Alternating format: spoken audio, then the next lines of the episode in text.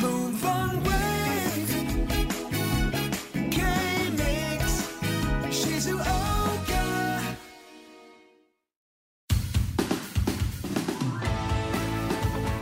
ッシーのワクワクが止まらない。この番組は逆境を跳ね返しワクワクと楽しさに変える。そんなことできるわけないと思っているあなたへ日本商工会議所青年部令和3年度会長での経験をはじめ岩崎経営グループを率いる吉川正明の経験豊富で分かりやすい。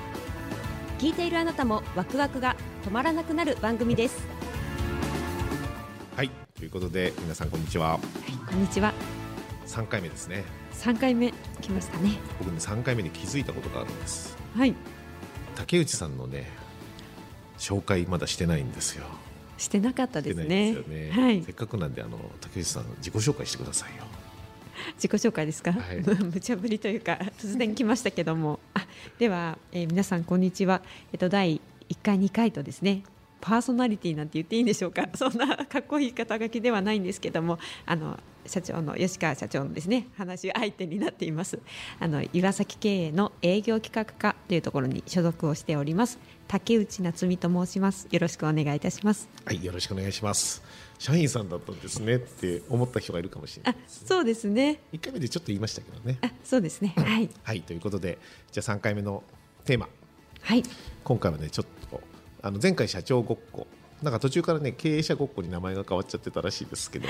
変わっちゃったんですね。うん社長ごっこ。はい。ですが、まあ、このエピソードもたくさんあるんですけど、まあ、一旦置いといて、はい。えー今日はもうガラリと変わって今日のテーマは YEG Y1 YEG もう社長を語るには欠かせないですね。そう。ですね。YG って意味わかります？ドッキリ。わかんないね。わからないです。商工会議所青年部、はい。ね、の略でヤングアントレプレナーズグループっていうんですよ。若き起業家集団。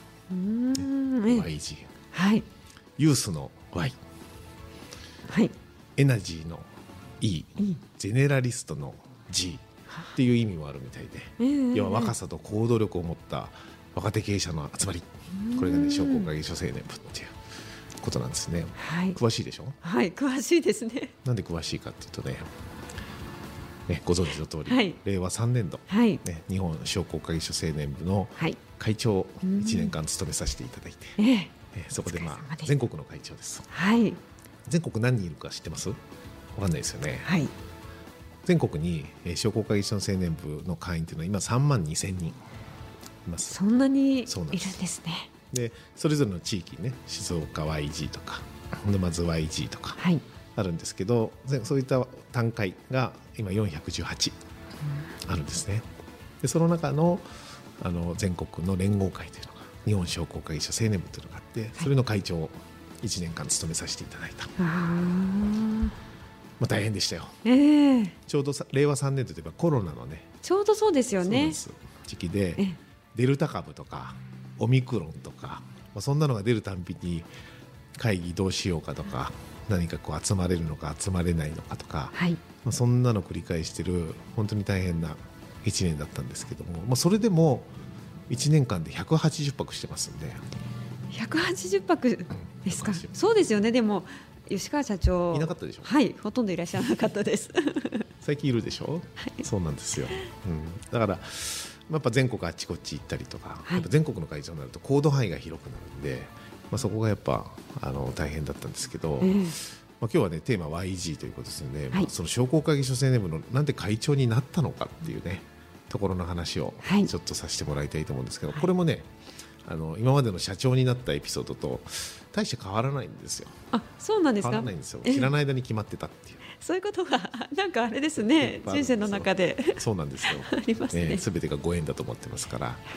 あの日本 YG の会長はあのその前の2年前に全国大会要は商工会議所ってこう全国年に1回大きな事業があって全国のメンバーが集う大会があるんですね。それが全国大会って言うんですけどその全国大会をえ開催をした県の、えーメンバーから2年後の会長を輩出するっていう決まりがあるんですね、だから静岡県は令和元年度に全国大会を開催したので、はい。その中から、えー日本の会長を輩出しなければいけない。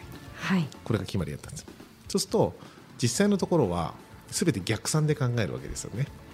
なので例えば沼津で全国大会取ろうってなるとじゃあ日本の会長になれる人間誰なんだと。はい。でそれを、えー全国大会の大会会長っていう役をやらせてでその役をやらせるためにはもっと前からあの商工会議所活動を一生懸命やらせてはい。で全国日本にもこう出向させてとかね。あと委員長とか副会長とかいろんな役を、えー受けさせられてっていうなんかそういうロードマップをええ。こう決められてですね。でそこで、えー最終的に全国の会長をやるっていうことなんで今の制度だと大体日本の会長になるために商工会議所活動をほぼ8年拘束されるっていうですね。8年間もですか。8年ね、うん。そんな形になってるんですよ仕組み上。ええ。なので、まあ、僕が令和3年度に会長をやりましたけどあの実はその日本商工会議所青年部日本 IG に出向を初めてしたのが平成26年度。はい。でそもそも YG に入会したのが平成22年度はい。ですね。22年っていうと専務になって社長になったのがこれ7年後で平成25年なんであの22年だからまだ専務の時ですね。はい。専務の時に入らされた。入らされたっていうかいやですけども誘われて、あそうだったんですね。そうなん誘われて入りました。でも最初の3年間ぐらい幽霊会。員ほぼ行かずですか？行かず。一回も行かず。で平成25年にもうそろそろ行かなきゃなっていうところで行き始めたんですね。そんな形であの YG 活動をスタートしました。ただまああの商工会所青年部っていうのは若いその経営者の集まりなんであの非常にやっぱあの最初はもう幽霊会員でなんかよくわかんない団体だなぐらいに思ってたんですけどやっぱり行ったら行ったで面白いというかあのためになるというかね。はい。うん。まず商工会議所活動は僕は4つ柱があると思ってて1つはまずビジネスのつながり。やっぱ人脈って大事なんで、はい。うん、だからまあどうしても仕事のつながりってなんか取引先とか仕事のつながりでしかないですけど、ええやっぱそういう団体に所属すると別に会いたくて会ってる人じゃないけどでその人と仕事のつながりがあるわけじゃないけど目的もなく会う中に何か新しい化学反応が起きたりとかはい。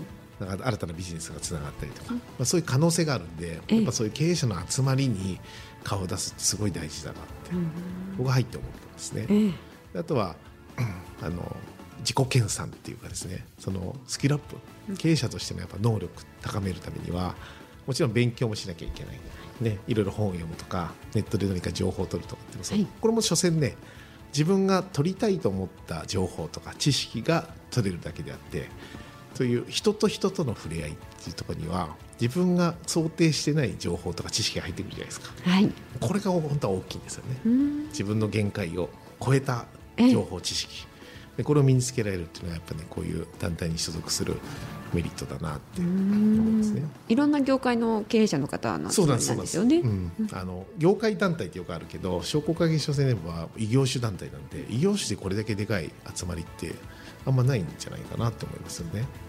であとは3つ目はこの地域の活性化というかね地域のために動くっていうよくお祭りをやったりとかね。なんかこう地域が活性化するためのイベントに関わったりするんですけどもまあこれもただなんで経営者が集まってねこぞってお祭り運営してんだみたいなあの楽しそうだけどこれ仕事に関係あるのみたいな思うんですけどでもこれもやっぱ企業って地域の企業って活動の場はやっぱ地域だからその地域が活性化されるとその会社も元気になるわけですが、だからそういう地域活性化のための取り組みっていうのをやっぱそういうあの経営者たちが集まってやっていくっていうことはこれ地域にとってすごいやっぱ大きいことなんですよね。これも僕ね Y 字活動やって分かったんですよ。で4つ目があの政策提言っていうかね。はい。要は提言要望が行政とかにできる、要は自分たちが街を変えたい。はい。もっとこうしたい。でそういったことをあの行政に言う言うことができるんですね。うん。なので結構その街づくりのためにあのもっとここをこうした方がいいんじゃないか。この施設ももっとこうやった方が使いやすいんじゃないかとか。そういうこともですね。そういうこともできますし、うん。あとは制度とかね、うん。まあ、そういうこともこう変えた方がいいんじゃないかとか、はい。あと補助補助金っていうかね。はい。ここにもっと予算つけた方がこういう事業ができるんじゃないかとか、はい。そういういろんなことがね言える。うん。あの行政の人たちもい一企業の名刺をこう出してもあんまりこうああそうそうこれ YG の名刺出すとねあ商工会議所の青年部の方ですか、えね。えなんかそのやっぱブランド価値っていうのもね実際入ってみても感じましたよね。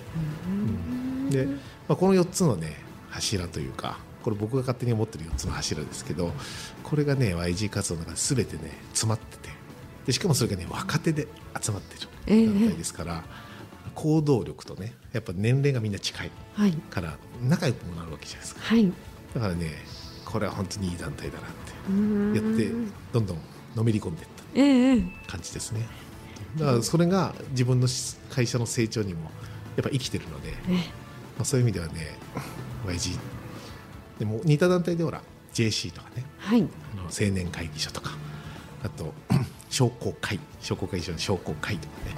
あのいろいろあるんですけど、はい。別にどれもあのいいと思うんですよね。だからそういう団体にこう集まる集まる場にこう行くっていうのはね、えー非常に大事だななんて思います。うん。何回目かな？2回目？あの僕があの経営者で辛い時はあのずっとこもるんじゃなくて、はい。こうどんどん外で経営者と触れた方がええ。いいよなんてはい。じゃないですか。お話ありましたね。ありましたね。だからそれもねまさにこういうところに辛い時ほどどんどん行く。はい。外に出た方がいいわけですね。そうそうそう。大体ね忙しくていけないとか、ええ。仕事でなんとかとかそうやってねこういう活動をね後回しにする人多いんですけど、これはねもったいない。であの自分がこうのめり込んで最後日本の会長までやってええ。そこは感じることですようね。ん。だから今思えば当時はなんでこんな大変な役180泊もね会社開けなきゃならないわけですから、こんな役やらせた先輩たちも一生恨むぞぐらいに思ってたんですけど今はね本当にね感謝しかないですよ。うんこんな経験をさせてもらったって、ええ本当に大きくなって今うちはうち DX すごいじゃないですか、そうですねええはいどんどんシステム進んでますねあれももともとはねあの僕が会社にいないっていう発想から始まったことなんで、そうそうそうですよねだからそういう環境に身を置かないとね多分僕がずっと会社にいたら困らなかったから、はい DX とかねデジタル化進めようとか、ペーパーレスしようとか、ええ多分あんま考えなかったと思うんですよ。そうですね。必要性があんまりなかったかもしれないですね。だから困ったから、ね、会社にね、ええ3日ぶりに帰ると机の上があもう山山のようになってて、ねはい。雪崩が起きて。ええええ。でもみんな僕の机にだと大事な書類があると思うから手をつけないからそのまま雪崩の起きたままになってる。誰も触らないんです誰もね触らない。そうだからそれがね本当に憂鬱だった。帰るのが憂鬱みたいな、ええ。これが外でできたらどれだけ楽だろうみたいなね、まあ、それが今のデジタル化とか DX につながってるんで、はい。まあ、これ YG 活動に身を置いた成果だですよそういうことなんねですよね。ええ。だからねそういう、まあ、今回 YG っていうテーマですけど、あのーそういう異業種団体とかなんか経営者の集まり人と会う。はい。これはねやっぱ経営者としてやっていかなきゃいけないなっていうふうに思いますし楽しいんですよ。あー。ワクワクする。あそ出ましたね。出ましたね 出ましたね。そうそう出しとかないとね。そうですね。忘れかけてたかもしれそうですね。しませんねはい、ということであの今日のテーマはね YG ということで話させてもらいましたけども今日ももしかしたらね YG 関係の方も聞いていただいている方もそうですいねるかもしれないですけどね。まあ、そういう YG の良さをね、はい。入っている方もどんどん生かしてえ自分たちの会社の成長にねつなげてもらえたらいいんじゃないかななんていうふうに思いますし入ってない人はねぜひ入ってもらいたいなってういうふうに思いますね。はい。ということで今日のテーマは YG とはいいうことで以上とさせていただきます。はい。ワクワクって言葉が出ましたねね。今日は。はい、ではですね番組の方では、えー皆さんからのメールをお待ちしております番組の概要欄のメールアドレスにメッセージをお送りください、えーメールアドレスはわくわく365アットマークタックスハイフン岩崎ドットコムです皆さんのメッセージお待ちしておりますはい、でではまた次回でますたね次回ですね。はいえーお会いするの楽しみにしてます。はいそれではまた。さようなら。はいさよなら